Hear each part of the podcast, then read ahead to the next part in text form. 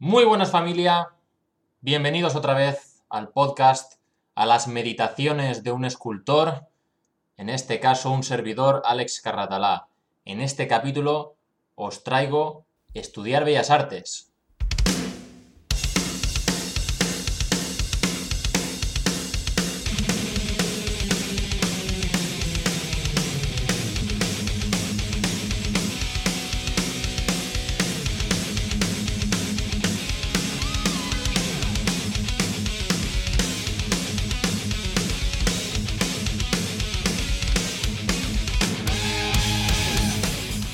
En este capítulo viene a petición de una seguidora, Raquel, que me preguntó hace unas semanas cuál era mi experiencia en Bellas Artes, qué opino, cómo veo el asunto, estudiamos Bellas Artes, no estudiamos, qué hacemos.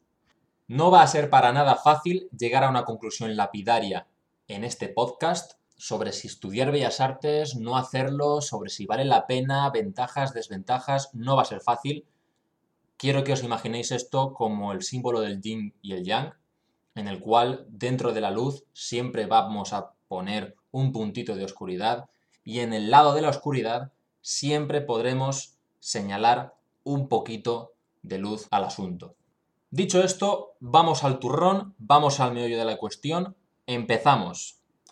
Bellas Artes es una institución, es una facultad más, es una universidad y entrar en una universidad significa que vas a obtener un título. En este caso, graduado en Bellas Artes. Yo, por ejemplo, soy graduado en Bellas Artes porque hice los años, cursé las materias y al final, pues aprobé los créditos y me dieron un título. Ahora, ese título, que si bien pudiera ser en un principio el objetivo por el cual entras a Bellas Artes, ese título ¿A quién le importa ese título?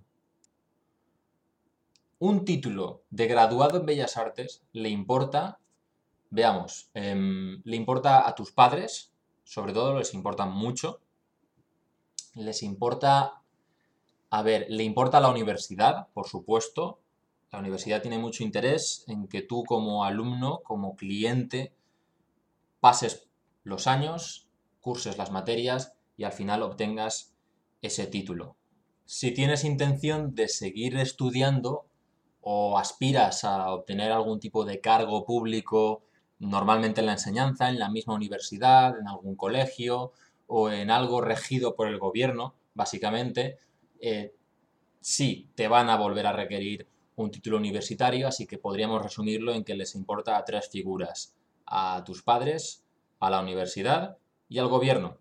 Y punto, no le importa a nadie más. Pero cuando digo nadie es a nadie. Dicho esto, lo cual es algo que me parecía muy necesario marcar desde el minuto uno de este episodio para evitar confusiones, vamos a pasar a lo que sería la experiencia en sí de estudiar Bellas Artes. Primero de todo decir que mi experiencia está basada en haber estudiado en la Facultad de Bellas Artes eh, de San Carlos, en la Universidad Politécnica de Valencia. Esto es una universidad pública y también ofrece mm, otro tipo de, grados. Hay uno que es de más, más enfocado al, diseño, al tema videojuegos y tal. Pero yo estudié Bellas Artes a palo seco, el, el clásico Bellas Artes. También ofrece cursos de un par de másteres, un par de estudios de máster, los cuales yo hice uno de ellos, que es el de producción artística, y luego también ofrece postdoctorados y tal un poco para que os hagáis la idea de, de la perspectiva desde la cual hablo. Vale, pues lo que para mí son ventajas de haber estudiado Bellas Artes. Lo primero que todo es algo que nunca me canso de decir, el capital humano. Capital humano serían las personas que tú vas a encontrar ahí, tanto profesores como alumnos, compañeros tuyos. Eh, es muy importante el sentimiento de comunidad y de hermandad que se genera ahí y normalmente yo creo que se aprenderá más entre los compañeros a base de compartir ambiciones, vais a conocer personas maravillosas que os van a impulsar a crecer, vosotros vais a impulsar a esas personas a crecer, si os juntéis con las personas correctas, todo hay que decirlo, pero bueno, eso es otro tema. Y la verdad es que es una gran ventaja porque normalmente empezar una vida creativa o relacionada con el arte es algo que suele ser, no siempre, solitario. Es solitario porque habitualmente, pues a lo mejor la familia no tiene vocación artística o nuestro, nuestro nicho de amigos común, familiar, pues de la ciudad, del pueblo, de tu, de tu entorno, tampoco tiene esa inquietud artística. Entonces, hay veces que si estás en esa especie de soledad artística, vale mucho la pena poder encontrar un sitio con gente como tú, en la cual poder compartir tus inquietudes, tus ambiciones y, tu arte, tus talentos, todo. Realmente también puedes llegar a conectarte con este tipo de personas gracias a grupos de Facebook, grupos de Discord eh, y redes sociales en general pero desde luego la experiencia directa de tratar con la persona, con el compañero, con el profesor, cara a cara, codo con codo, trabajando todos juntos en unos mismos proyectos, en un mismo ambiente o atmósfera, es algo que de momento las comunidades online creo que no acaban de, de suplir. Otra ventaja que quiero señalar son el espacio, las instalaciones. Normalmente las facultades de Bellas Artes, por lo menos en Valencia, que está bastante bien equipada, tiene espacios para pintar, para dibujo, los talleres de escultura son brutales, tienes cierta libertad para poder ir a deshoras, trabajar si tu espacio o tu estudio no, no te lo permite, en casa o en el piso. Eventualmente vas a querer tu propio espacio, tu propio estudio, ya sea en tu casa o donde te lo montes, porque si vas a querer ser profesional de esto, no puedes siempre confiar en las instalaciones de la universidad para seguir practicando tu arte, porque esto es temporal. La gracia de esto es que mientras aprendes puedes probar de todo, y esto me lleva al siguiente punto. En Bellas Artes vas a encontrar muchísima variedad, quizás demasiada, esto lo veo un punto positivo porque yo quiero asumir, porque recuerdo cuando yo empecé, que tendría pues eso, unos 18, es cuando, si lo haces todo bien, si sigues más o menos con el, con el timeline preestablecido, eh, con los 18 aproximadamente entras a, Bellas Artes. Que luego resultaba que no era así, porque la mayoría tenía pues eso, 19, incluso 25, había gente mayor, etcétera, pero bueno. Cuando eres más joven, más chavalín, mm, es, me parece irracional, totalmente fuera de lugar, exigirle a una persona que tenga claro lo que quiere en la vida y lo que quiere hacer. No sé en qué momento se estableció esta especie de status quo en el cual una persona de menos de 20 años debería saber lo que quiere en la vida y tener como un plan todo súper claro cuando no han probado nada, apenas han vivido nada. Está bien no tener las cosas claras, está bien no saber si quiero ser ilustrador, diseñador, escultor. O sea, yo no, yo no sabía que iba a ser escultor. De acuerdo, ya lo he comentado en otro podcast.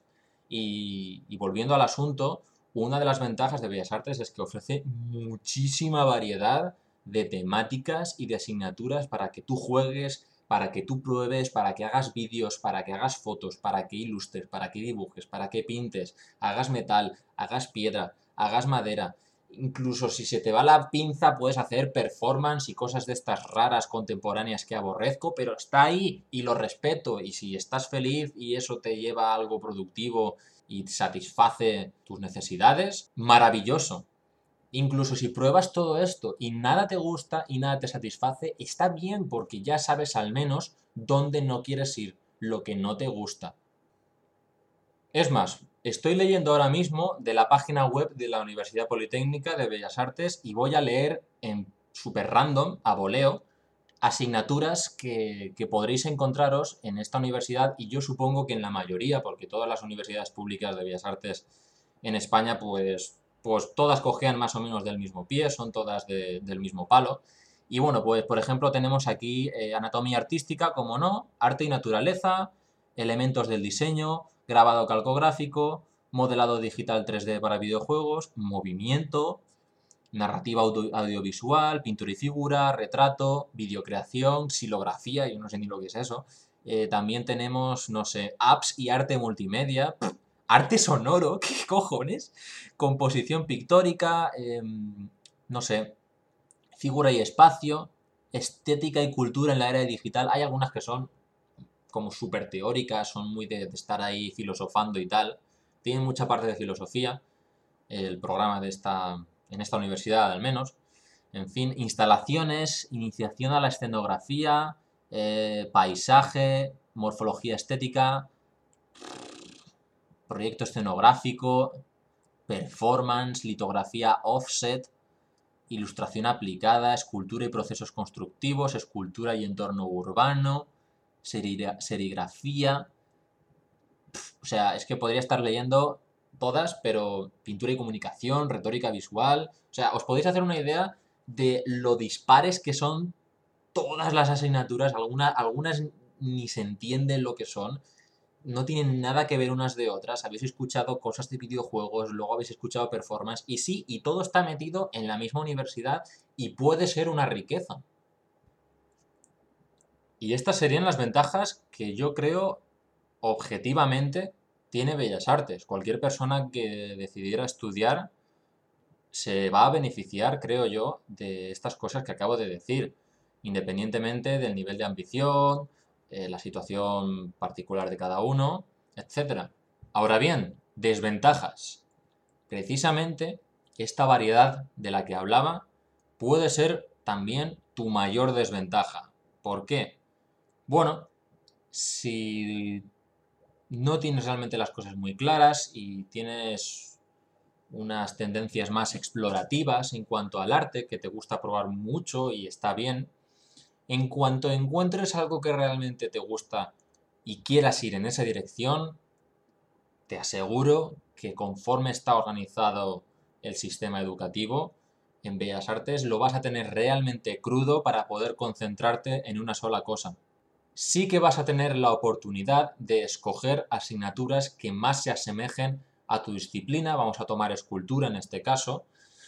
Digamos que tú quieres ser escultor o escultora y escoges todas las asignaturas posibles ese curso académico que estén relacionadas con escultura. Tienes talla, fundición, modelado de la figura humana en barro y ya está.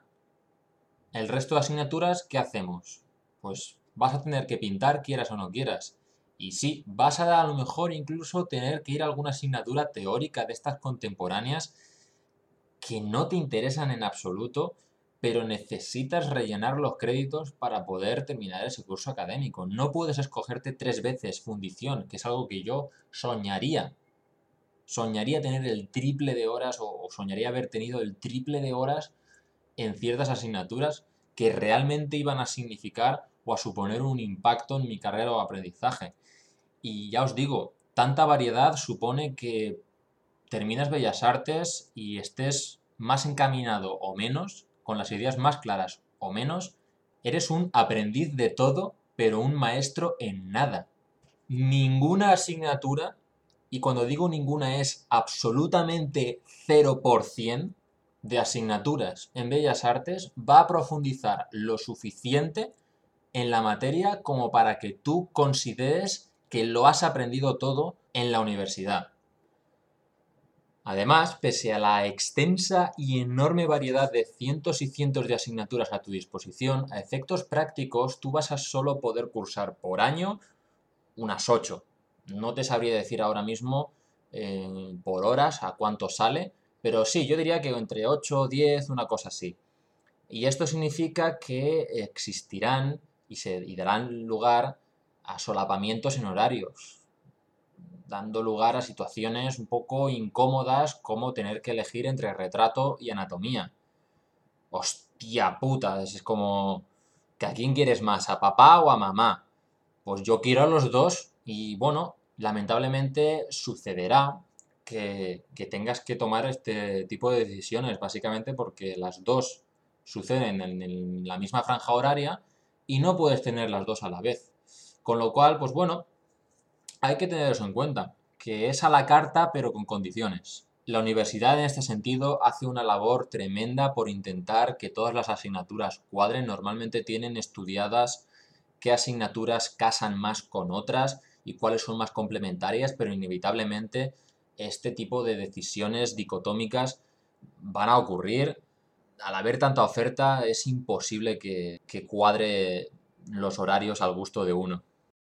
Por otro lado, hay algunas asignaturas que aparecen fugazmente durante la carrera y nunca vuelven a aparecer más, nunca se sabe más de ellas, como podría ser el caso de anatomía artística. Anatomía artística solo hay una y está en tercero y ya está. Es decir, mmm, o sea, en un año voy a aprender anatomía, en un año que realmente te pones a, a contar las horas que estás en clase, las horas que son, que es la asignatura propiamente dicho, y es ridículo la cantidad de horas que hay para aprender anatomía. No te da tiempo. En cambio, luego sí hay otras asignaturas que están divididas como por, como por niveles y tendríamos pues, bueno, los, los, dos primeros años son, son idénticos prácticamente, solo hay cuatro asignaturas o cinco que son pintura, dibujo, escultura tecnologías de la imagen y luego otra que es historia del arte. Pues en segundo es lo mismo, pero es versión 2, que por una parte está bien porque te da más tiempo para profundizar en los básicos y luego, por ejemplo, en tercero recuerdo que había, estaba fundición artística, que es de, de escultura, que es escultura en metal, básicamente, y tienes fundición 1 fundición 2 y luego en el máster tendrías lo que sería fundición 3. Y si bien no realmente no aporta nada nuevo ninguna de las tres asignaturas, o sea, yo realmente solo hice, para que lo sepáis, solo hice lo que sería fundición 3. O sea, me salté 1 y 2, lo cual no es requisito. O sea, no son requisitos unas de otras para tú aprender o conocer un poco la, la técnica. Pero sí que te da, mmm, por lo menos, más oportunidad y más tiempo en, practicar esa, disciplina. Y eso lo veo magnífico. Pero insisto, hay algunas asignaturas que pasan súper fugazmente. Cuando empezabas a pillarlo, de repente se acaba la asignatura, se acaba el curso y no la vuelves a ver en tu vida. Y, no sé, y, y, es un poco raro, pero así es. También ocurre que en general en Bellas Artes y en la mayoría de carreras están desactualizadas. Normalmente la educación reglada está unos, unos cuantos bastantes años atrás en lo que actualmente se maneja y se lleva. Y bueno, pues si bien te da esos básicos y esos elementales y esos fundamentos, insisto que no te prepara realmente para lo que se trabaja. Es decir, siempre me, siempre me impactó, nunca cursé esta asignatura, pero lo sé, lo sé por terceros, compañeros míos y profesores, que mientras yo cursaba la carrera, en el segundo año, una cosa así, se introdujo eh, la asignatura de cómic, ¿vale? O sea, ahora se introducía la asignatura de cómic, cuando estamos ya aburridos de los cómics que son casi interactivos, que son animados. O sea, el cómic es más viejo ya casi que la picor. Y, y ahora deciden poner una asignatura de cómic. ¿Sabéis lo que os digo? O sea que imaginaos el retraso que lleva, que lleva la, universidad en sí, cualquier universidad, respecto a la actualidad. Ahora bien, la universidad no te va a preparar y la universidad no te prepara en absoluto para la vida real. No estoy diciendo que en Bellas Artes no se aprenda nada. Se aprende. De todo en la vida se aprende. De hecho, aprender es una cosa que depende de cada uno, no del curso que haga o de las personas con las que hable, pero esto es otro asunto. La universidad te va a enseñar y tú vas a poder aprender en la medida en la que tú estés abierto a aprender y dependiendo de tu, eh, de tu punto de vista sobre, sobre ti mismo y sobre la vida. Pero no, rotundamente no, nunca, jamás te va a preparar para lo que significa entrar en la vida real, o sea, salir de la pompa de la universidad, de los estudios, darte cuenta que, has terminado y realmente te lanzas, digamos, al mundo queriendo ser escultor o queriendo ser animador y te comes los mocos, tío. Os lo digo ya. Hay una cosa que, que me he dado cuenta hace poco y es esa especie de sensación de entitlement que dicen en inglés, que sería traducción literal sentirse entitulado. O sea, como, como sentir que tienes derecho a. Y la verdad es que no. Como ya introducíamos al principio, haberte graduado en Bellas Artes no te da derecho a nada. A nada. Está bien estudiar y aprendes todo lo que tú puedas extraer en cuanto a conocimiento y técnica. Siempre va a estar bien, pero necesitas algo más. No es suficiente. Es un modelo, es un modelo arcaico. Esta, esta mentalidad paleolítica ya casi de estudiar una carrera, conseguir ese título que te va a dar una posición en un trabajo, si es fijo mejor, porque esa es un poco la mentalidad española. No sé en Sudamérica cómo estará, pero desde luego en España la mentalidad, el santo grial es el trabajo fijo y ser funcionario. Y esto se consigue, obviamente, pues con un título que te dé una entrada automática o una salida profesional, como lo llaman, a, una posición y tú ya puedas descansar y morir en paz, ¿no?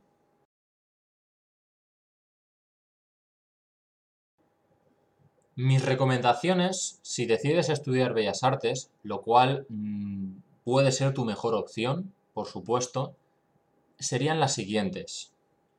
Lo primero es que necesitas tener una agenda propia debes ser eh, muy, muy, muy protector con tus intereses y con tus verdaderas ambiciones. No te dejes llevar por la corriente general de la clase o por el profesor. Muestra tu interés. Coge esa asignatura que no termina de acoplarse del todo a ti y barre hacia dentro de casa. Habla con el profesor si hace falta para ajustar tus ambiciones a lo que te puede ofrecer esa asignatura, que será más o será menos, pero desde luego no debería ser un lastre y no deberías para nada dejarte llevar por una corriente o por una metodología que a ti, o una temática que ni te importa ni te aporta.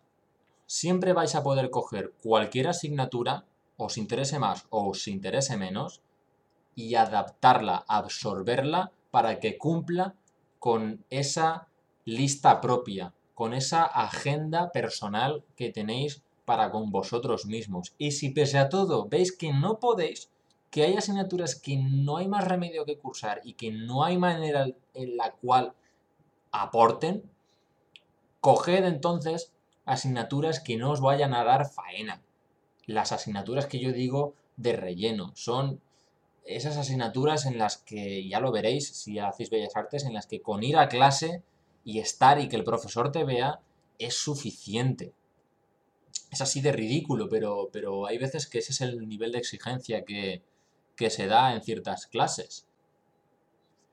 Otra recomendación sería que tengas reuniones o tutorías privadas con profesores que tú sepas o confíes en que te van a llevar al siguiente nivel.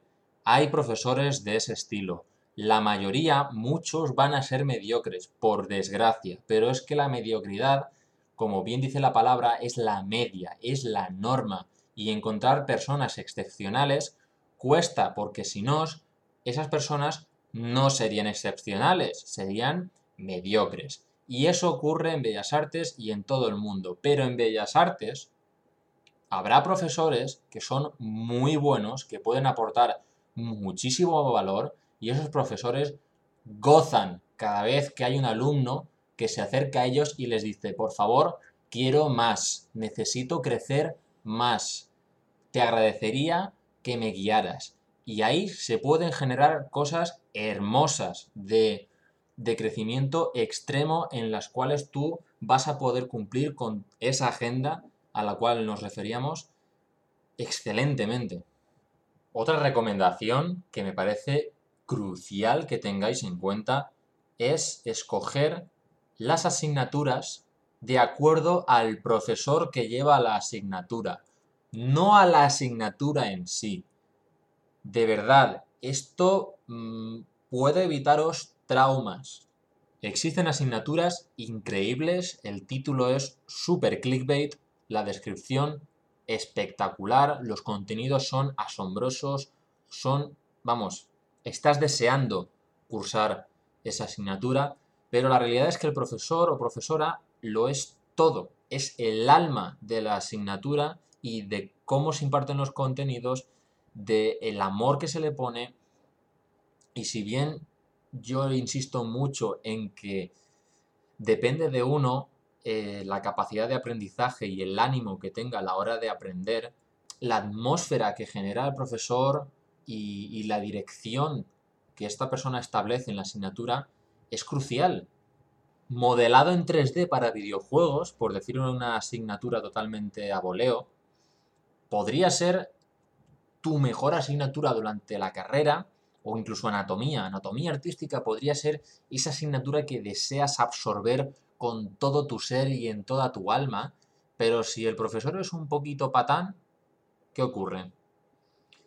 Si el profesor o profesora está un poco ahí porque, bueno, estoy ya en un cargo público, ya he encontrado mi trabajo fijo, ya, yo imparto así un poco los contenidos y tal, no le importa realmente ponerle la, energía que hay que ponerle, transmitir al alumnado ese espíritu y está un poco, pues eso, a, cumplir el rol, a hacer sus horas. ¿Qué pasa con esa asignatura entonces? Pues que es una mierda, es una mierda y, y el profesor lo es todo.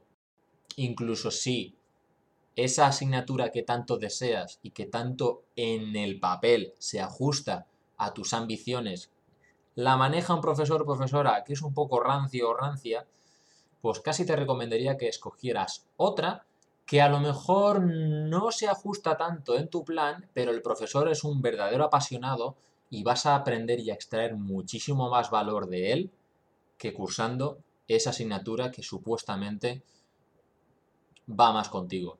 Esta es una lección que yo aprendí a las malas y, y a las buenas porque me sorprendieron asignaturas que en principio no me importaban demasiado, pero el profesor o profesora era tan genial que aprendí y saqué muchísima más riqueza de, de ellos que de las otras asignaturas. Entonces, ¿cómo solventamos esto? Muy sencillo. Antes de cursar cada asignatura en las que tengas dudas, hablas con el profesor directamente y si hace falta tienes una reunión en persona con él o con ella para que te explique en persona qué es lo que se va a hacer. Y entonces tú podrás notar en qué vibración funciona esta persona, la energía que tiene, qué es lo que te transmite. Es una gran ventaja hacer esto antes de, que empiece el curso académico o incluso una vez empezado, siempre se tiene la oportunidad de cambiar de asignaturas, etc. Y es una oportunidad que no despreciaría. No os tiréis a voleo en asignaturas a ver si esta funciona o no funciona. Averiguad un poquito, preguntad a compañeros y alumnos que tengáis confianza, mm, qué consiste la asignatura realmente, qué es lo que se hace ahí. Por último, que hagas algo más que ir a la universidad y hacer las cosas de la universidad. Mm, tienes tiempo de sobra para trabajar en tus proyectos propios mientras cursas la universidad. Además, las estrategias o los consejos que te he dado anteriormente sirven para este propósito, para que no tengas que hacer faena de la universidad y luego faena tuya propia personal, que lo juntes, que lo fusiones. Fórmate aparte de la universidad, ves a cursos, acude a charlas, habla con otros profesionales, asiste a talleres, workshops, toma algún tipo de formación privada temporal, además de ir a la universidad. Ese sería el pilar básico realmente, que uses la universidad para ti, para tu servicio. Tú estás pagando por esa educación, qué menos que se ajuste un poco a tus necesidades. Si decides no estudiar Bellas Artes, ¿qué alternativas te quedan?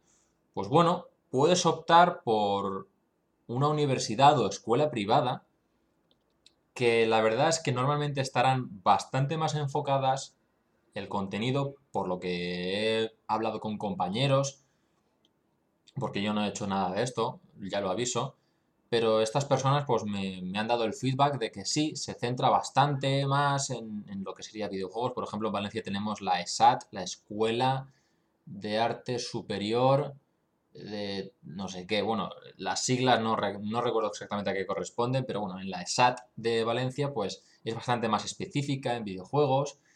El problema es que este tipo de universidades o escuelas son la puta hostia de caras. O sea, dadme un segundo y os leo. Mirad, estoy leyendo de la web de la ESAT, básicamente, y en el apartado pone Carrera Arte para Videojuegos. HND in Computer Game Animation. Bueno, para animación, videojuegos y tal.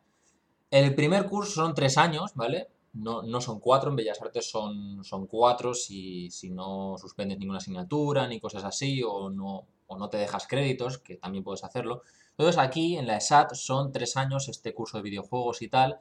Y curso primero, las asignaturas son generación de gráficos 3D, gráficos digitales para videojuegos, introducción a la creación de videojuegos, motores gráficos para videojuegos, modelado 3D para videojuegos, proyecto de investigación, dibujo, inglés 1 y japonés opcional.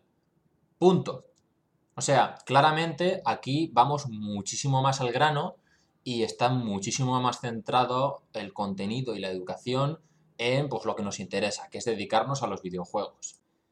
El segundo curso tenemos un poquito más de lo mismo, eh, animación 2D, 3D para videojuegos, arte conceptual, diseño 2D, escultura digital, jugabilidad y diseño de niveles, modelado 3D para videojuegos, otra vez inglés. Ya podéis ver que no hay tanta variedad inmensa como en Bellas Artes, aquí vamos al grano, pero vamos a ver los precios. Financiación. Agarraos, agarraos los calzoncillos y las bragas, que viene. Leo, ¿eh? De la página web. A modo de ejemplo, para una financiación aproximada de los tres años de estudio, con una solicitud a 10 años y entre paréntesis 26.250 euros. Hostia puta, compadre. O sea, es como una hipoteca, tío, que básicamente el curso cuesta 26.000 y pico y te hacen como. te hacen que lo pagues como a 10 años. O sea, ¿qué me estás contando? Por favor. Os digo una cosa, en su día, antes de tomar la decisión de estudiar el máster en producción artística, como ya sabía un poquito a lo que iba al entrar en Bellas Artes, que es eso, pues todas las asignaturas muy dispersas, eh, muy centrado en rollos contemporáneos y tal. Aquí, pues en la ESAT van más al grano en este tipo de escuelas pero me cagué en Deo 26 mil y pico, tú. Eso, ya es que yo flipo, te lo digo en serio, ¿eh? Y es que además es un poco más de lo mismo. Tampoco te garantiza especialmente nada, en serio. Es como... Eh, buah, no te prometen...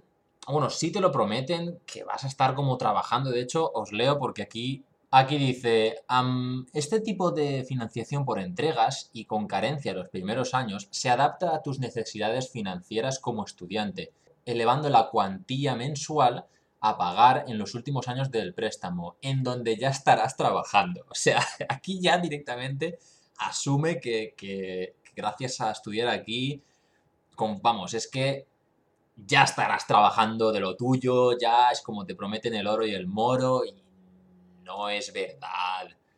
No es verdad, amigos. Es, a lo mejor es un poquito más óptimo y van más al grano, pero insisto, que tener un titulito en puto ESAT no te garantiza nada, ningún trabajo de nada, tío. O sea, lo que importa es tu portfolio, la manera en la que tú ejecutes el trabajo a esa empresa de videojuegos se la repampinfla los titulitos que tengas. Si necesita una persona que haga modelado 3D de personajes, quiere ver tu portfolio y que tú le demuestres con hechos y con obras que, joder, este chaval controla, mira qué bien ha hecho la, retopología y las texturas y además que es que el diseño es súper original y es justo lo que estamos buscando y lo que necesitamos. Es que ni se preocupan en preguntar a la persona dónde ha estudiado, eh, qué formación ha tenido, no le importa. Lo que importa son los resultados. Ya que hablábamos de precios, estudiar Bellas Artes es bastante más barato. Yo quiero calcular así a ojo que a mí me costó, los cuatro años me costaron pues eso, unos 4.000, 4.000 y algo, porque fui un poco gilipollas y, y, y, hice un curso de más, porque suspendí asignaturas, en fin, me pilló una etapa un poco rebelde. Pero luego en materiales también, que esa es otra, en materiales escultóricos, de óleos, de pintura y tal, que no están incluidos, ahí hay una factura rica de, por lo menos, haciendo cuentas de todos los años y todos los materiales, pues mil y pico, dos mil. Es bastante más económico y es bastante más accesible. Pero bueno, ahí cada uno juzgue, pues, el precio de acuerdo a lo que oferta la universidad y tal, si le compensa o no.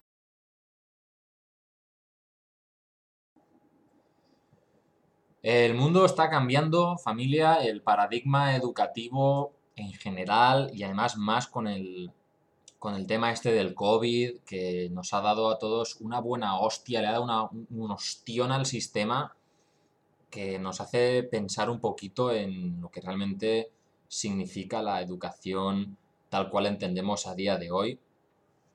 El paradigma está cambiando y yo creo que está cambiando a mejor.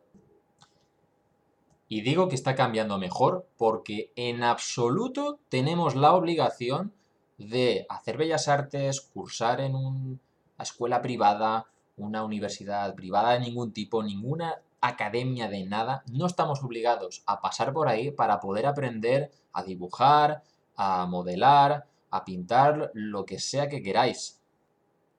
En Internet, familia, podemos encontrar de todo y a día de hoy se está volviendo a recuperar una tradición que se perdió en el Renacimiento que consistía en maestros y aprendices.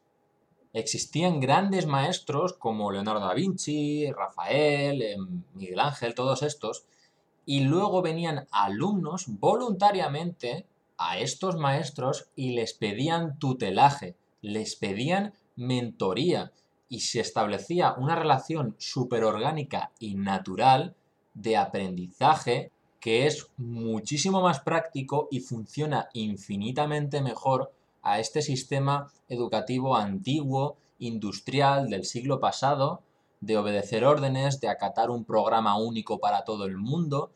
Y eso se acabó. El segundo renacimiento está aquí y ha venido por fin para quedarse. Me parece un sistema de educación totalmente superior que de momento es complementario, pero a la larga será la simple y llana norma. O sea, yo creo que en el futuro no habrá siquiera opción de ir a una escuela tal cual la conocemos. Y para esto os quiero contar la siguiente historia. Em, mirad, yo he hecho Bellas Artes, he hecho un máster, algunos ya sabéis, lo he dicho en algún podcast, que escultura yo empecé a hacerlo en el quinto año. Ahí no se enseñaba para nada el tipo de escultura que estoy haciendo, que es en plastilina. Esto me lo he averiguado yo solo, básicamente, buscando por internet, mirando vídeos. O sea, realmente costó, tardé bastante. Ser autodidacta es una táctica de aprendizaje que está bien pues cuando no tienes los recursos necesarios o cuando simple y llanamente no conoces otro medio de aprender porque no existe ninguna universidad ni ninguna escuela que, que te aporte lo que tú estás buscando. Su contrapartida, como digo, es que es un proceso muy lento, tienes que reinventar la rueda y tampoco te garantiza que vayas a aprender todo lo que necesitas por ti mismo. Porque si bien en internet o por medios totalmente gratuitos se puede aprender y bastante, en mi opinión la figura del maestro sigue siendo necesaria. Este podcast ha sido más o menos el doble, pero es que es un tema tan... Uf, hay tanto de lo que hablar sobre la educación, el sistema educativo, bellas artes, un tipo de educación, un tipo de otra. Me gustaría eh, próximamente invitar a, a ciertas personas al podcast para que se puedan extender un poquito más en este aspecto que me parece súper interesante y súper necesario Pero ya os digo, no han habido frases lapidarias en este podcast, simplemente espero haber transmitido de la mejor manera posible eh, pros, contras, observaciones sobre distintas maneras de aprender sobre arte, que es un poco por lo cual nació esta pregunta en un primer momento, que es ¿estudiar Bellas Artes? ¿No estudiar? ¿Vale la pena? ¿No vale la pena? Pues espero que con esta experiencia que acabo de transmitirte, pues tengas un poquito las ideas más claras o tengas algo sobre lo que apoyarte a la hora de tomar una decisión y también quiero decirte que tomes la decisión que tomes, será la correcta. Nunca sabes cuál hubiera sido el resultado de tomar la otra decisión. Es una cosa imposible de saber. Personalmente no volvería a estudiar Bellas Artes, de hecho no quiero estudiar ya nunca más, jamás, nada relacionado con el arte me refiero y por supuesto hablando de esa educación clásica que está un poquito desfasada. Por supuesto que me voy a seguir formando por mi cuenta y buscando a los mentores que, que necesite en el momento determinado para que puntualmente pues me ayuden a alcanzar mis objetivos y a aprender todo lo que yo necesite. ¿Significa eso que si yo volviera atrás en el tiempo sabiendo lo que sé, volvería a estudiar bellas artes, no volvería? Pues mirad, me parece un dilema totalmente absurdo porque probablemente de no haber estudiado bellas artes, pese a que creo que no es el mejor método de aprendizaje, pues no estaría grabando este podcast, no hubiera conocido a ciertas personas, no hubiera cometido los errores que he tenido que cometer para llegar a donde estoy y de eso me siento orgulloso. Hay cosas que he hecho, decisiones que he tomado que volvería a repetir una y otra vez y las que no volvería a repetir mmm, las acepto y las aprecio porque me han enseñado y me han reconducido en el camino. Terminamos aquí el episodio, familia. Muchísimas gracias por escuchar. Ha sido un podcast difícil de grabar para mí y quería darte las gracias y de verdad la enhorabuena a ti por escuchar este podcast hasta el final porque eso significa que realmente estás interesado o interesada en aprender y en formarte y en educarte, que no te conformas con una educación básica estándar y que quieres más, que tienes ambiciones y que vas a por ellas. Mi intención con este podcast y mi ilusión es, en base a mi humilde experiencia, intentar aportarte lo máximo posible en ese crecimiento tuyo personal y profesional en el arte. Así que por ello gracias y nos vemos en el siguiente episodio.